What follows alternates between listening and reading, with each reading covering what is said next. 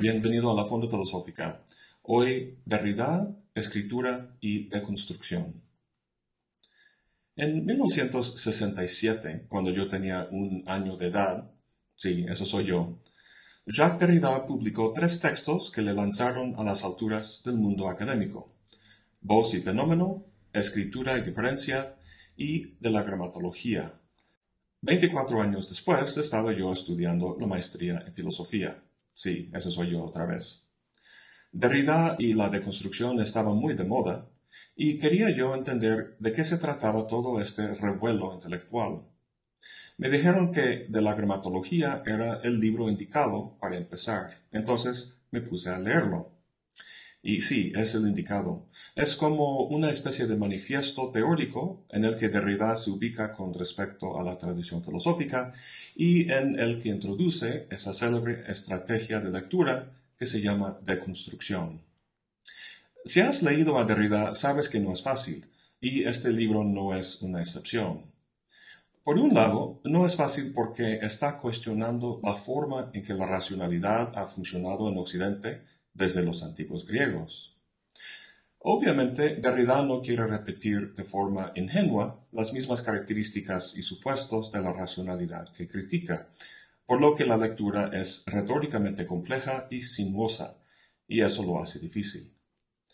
Debido a ello, muchos le han tachado de irracionalista, pero veremos que eso no es el caso, al menos en mi opinión. La segunda razón por la dificultad que mencioné es que la obra de Derrida requiere del lector un extenso conocimiento de la filosofía, especialmente de pensadores como Hegel, Nietzsche, Husserl y Heidegger.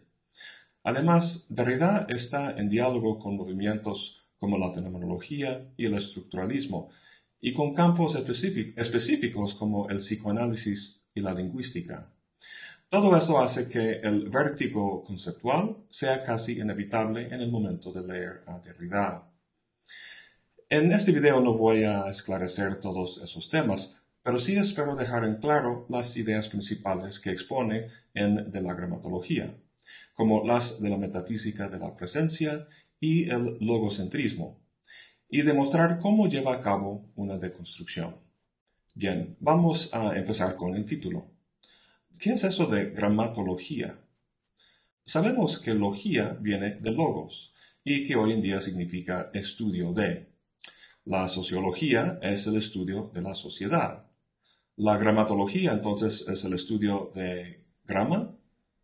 En griego, grama significa letra y el verbo graphein significa dibujar o escribir. En el contexto de este libro, la gramatología significa el estudio de la escritura. La escritura entre los grandes temas de la filosofía como el ser, la razón, el tiempo, la muerte, el sentido de la existencia, Derrida quiere hablar de la escritura. Parece un tema técnico de la lingüística o algo así. Pues es mucho más que eso.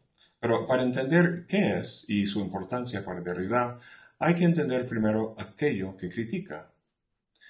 Todo filósofo serio tiene una propuesta propia que surge como respuesta a algún problema en la tradición, un problema a veces muy delimitado y a veces muy amplio.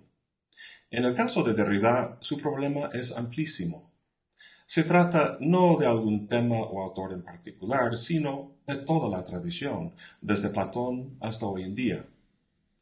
Según Derrida, hay un supuesto metafísico endeble que vertebra todo el pensamiento occidental. Se trata de lo que Derrida llama la metafísica de la presencia. Ahora bien, a muy grosso modo, los sistemas metafísicos tratan de dar cuenta en general de la esencia o fundamento de la realidad. Las ideas de Platón, el Dios del cristianismo, el espíritu hegeliano o la materia empirista son ejemplos de esto. Son diferentes formas de entender la naturaleza básica de la realidad, pero lo que todos tienen en común es el valor que ponen en la idea de presencia. La ecuación básica es entre más presente, más verdadero. Las ideas que estoy expresando aquí en este momento están presentes a mi conciencia de forma inmediata. Las estoy grabando en este video y más adelante, en un lugar y un momento lejos, es decir, ausente, Tú las escuchas, pero quién sabe cómo las vas a interpretar. ¿Has jugado alguna vez ese juego de niños de susurrar algo en el oído de otro y ese, y ese lo cuenta otro y así sucesivamente con muchas personas hasta el último que escucha algo totalmente distinto del cuento original? Pues esa es la idea. Todo esto está implícito, por ejemplo, en cómo un cristiano juzga la actualidad. Por un extremo está el jardín de Edén, una perfección de la que caímos, y por el otro, en el futuro, está el retorno de Dios a la tierra. Esas dos plenitudes están ausentes con respecto a nuestra actualidad, es decir, estamos lejos de Dios, por lo que juzgamos nuestra condición como carente o deficiente. Aunque se llama la metafísica de la presencia, no trata de una sola cosa, la presencia, sino de un binomio, la oposición presencia-ausencia. Para Derrida, el pensamiento se estructura con base en oposiciones conceptuales. Por ejemplo, mente-materia, eterno-histórico, trascendental-empírico, hombre-mujer, universal-particular, etc. Todas estas oposiciones se remiten a fin de cuentas a la oposición primordial entre presencia y ausencia. ¿En qué sentido? Dependiendo del valor en cuestión, sea la verdad, el significado o la intención del autor, uno de los términos de la oposición será identificado como aquel que hace más presente ese valor y el otro término, su contrario, será identificado con su ausencia. Entonces, tenemos un valor al que se quiere llegar y una oposición conceptual, que es el mecanismo que permite alcanzar ese valor. Para simplificar las cosas, vamos a reducir todos los valores de pensamiento a uno paradigmático que englobe a los demás, y lo mismo con las oposiciones conceptuales. Un término que Derrida usa mucho es logocentrismo. Desde los antiguos griegos nos hemos fijado en el logos, en esa razón o ratio que sirve de fundamento o esencia para los objetos de nuestro pensamiento. Nos centramos en el logos como el valor fundamental, por tanto, logocentrismo, y según Derrida, nuestra manera preferida de hacer presente ese logos es a través del habla. Ahora, para Derrida, los conceptos vienen emparejados. Para que funcionen, tienen que oponerse a su contrario. En este caso, el habla se opone a la escritura. Ahora sí, volvemos a la cuestión de la escritura. En Platón, Rousseau, Husserl, Saussure y otros, Derrida encuentra esta oposición, una que privilegia el habla sobre la escritura. ¿Por qué es mejor el habla? Pues si lo que te interesa es el logos, hacer presente la razón, el significado o tu intención, el habla parece ser el, indicado porque es inmediato y directo. ¿Preferirías leer la crítica de la razón pura o que Kant en vivo te diera una sesión de tutorías en su estudio donde escucharas directamente su voz? Creo que todos optaríamos por el habla en vivo en vez de la escritura, precisamente porque en la presencia del habla es mucho más difícil interpretar mal la intención del autor, lo que quiere decir. La escritura, según la tradición, envuelve la intención y la lleva lejos en el espacio y el tiempo. ¿Quién sabe si llegará bien a su destino? El habla está al origen del logos y de la intención, mientras que la escritura se deriva del habla. Es una mera copia que no es necesariamente fiel. Ok, hasta ahora hemos visto la naturaleza de la metafísica de la presencia y cómo opera. Entonces, ¿qué dice Derrida al respecto? Su crítica a la metafísica occidental se inspira en el estructuralismo que las ideas de Saussure sobre la naturaleza del lenguaje iniciaron. Si te acuerdas de nuestro video sobre Saussure, las palabras significan no por su propia cuenta, ni por una sencilla relación con algún objeto en el mundo, sino por un sistema de diferencias del que forma parte. Dice Saussure, en el lenguaje no hay más que diferencias. Una diferencia supone, en general, términos positivos entre los cuales la diferencia se establece, pero en el lenguaje solo hay diferencias sin términos positivos. Esta idea es muy importante para Derrida. Lo que la metafísica occidental quiere hacer es aislar un término en su positiva presencia, pleno y autosuficiente. Lo que Derrida cuestiona es esa autosuficiencia, la posibilidad de que algo sea puro e idéntico consigo mismo al margen de cualquier otra cosa. Su punto de partida en casi todos sus análisis es que lo que consideramos puro y presente no es más que un producto, un resultado de un sistema de diferencias anterior. Su célebre forma de análisis, que se llama deconstrucción, consiste simple y sencillamente en mostrar cómo uno de los términos de una oposición, el que se quiere aislar y valorar, depende íntimamente del término que se rechaza o desvalora. En De la gramatología, Derrida analiza esta dinámica en diversos autores, Rousseau, Saussure y Claude Lévi-Strauss principalmente. Dado que toma su noción de escritura de Saussure, vamos a ver qué dice sobre él. Primero, revisa con detalle los elementos en la obra de Saussure que revolucionaron el campo de la lingüística y que prepararon el suelo del estructuralismo. Son tres elementos básicos. El primero es que el lenguaje no es una mera colección de nombres que se refieren a objetos en el mundo, sino una totalidad cuyos elementos, los signos, se relacionan entre sí de una forma estructurada. El significado de los signos es una función de esta estructura. Segundo, los signos constan de dos componentes. El significante, lo que Saussure llama una imagen sonora, y el significado, que no es un objeto en el mundo, sino el concepto que produce en tu mente. La relación entre estos dos componentes no es natural, sino arbitraria y convencional. Como final, el significado no proviene de algún valor positivo que tenga el signo, sino de las diferencias que guarda con otros signos en el sistema lingüístico.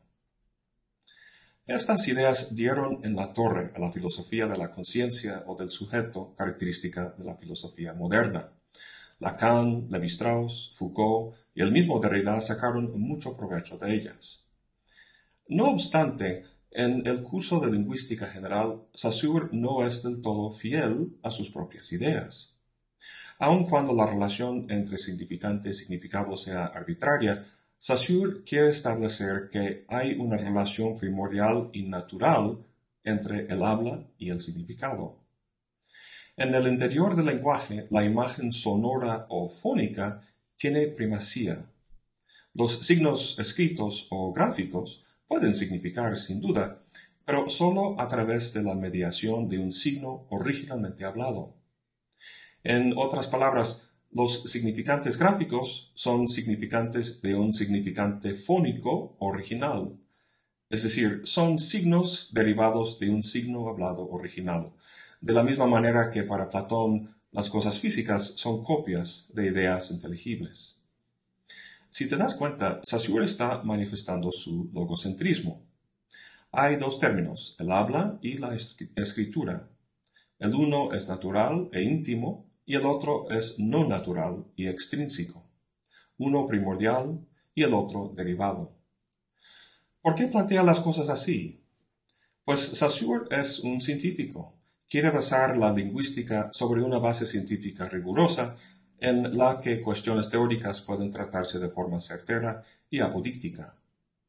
Si el lenguaje no tuviera un meollo en el que el habla que uno controla asegurara el significado, entonces se perdería el carácter científico que su mentalidad decimonónica manejaba. Entonces, con todo esto dicho, Derrida tiene algo perfectamente susceptible de ser deconstruido. Lo que deconstruye es la oposición habla-escritura, en la que el habla es privilegiado al costo de la escritura. La deconstrucción consiste simplemente en mostrar cómo la naturaleza de la escritura es necesaria para el funcionamiento del habla. Derrida vuelve a los puntos que vimos antes sobre la arbitrariedad y el carácter diferencial del sistema lingüístico, para mostrar que el habla tiene las mismas características de la escritura y que por tanto no puede aislarse y privilegiarse. Si un mexicano dice gato y un inglés dice cat, los dos signos hablados producen el mismo concepto en la mente del auditor, Hay tantas formas de producir ese concepto como hay idiomas en el mundo, lo cual muestra claramente que el sonido del signo hablado no tiene nada que ver con el significado, como Saussure quisiera. Es importante entender dos cosas aquí.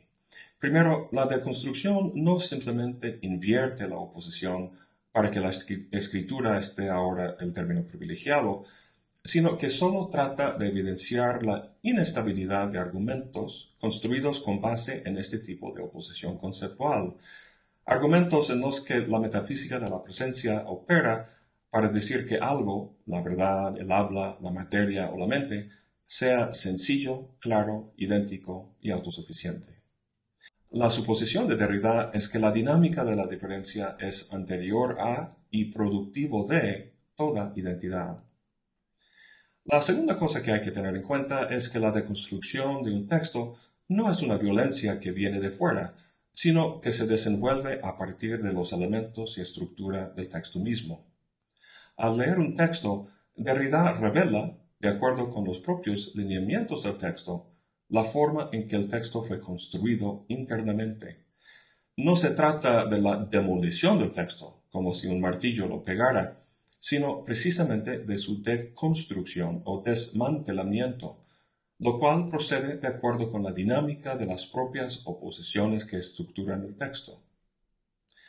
Una última cosa que quisiera señalar sería que en medio de deconstruir a Rousseau, Levi-Strauss y Saussure, Derrida ocupa unas dos o tres cuartillas elogiando a la semiótica de uno de mis filósofos predilectos, Charles Sanders Peirce.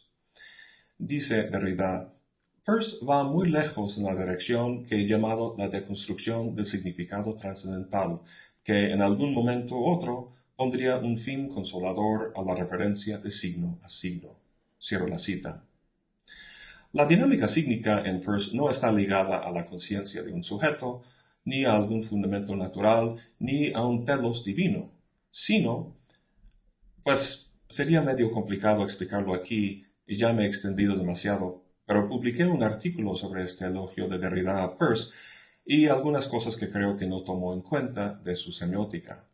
Aquí está la liga si te interesa leerlo.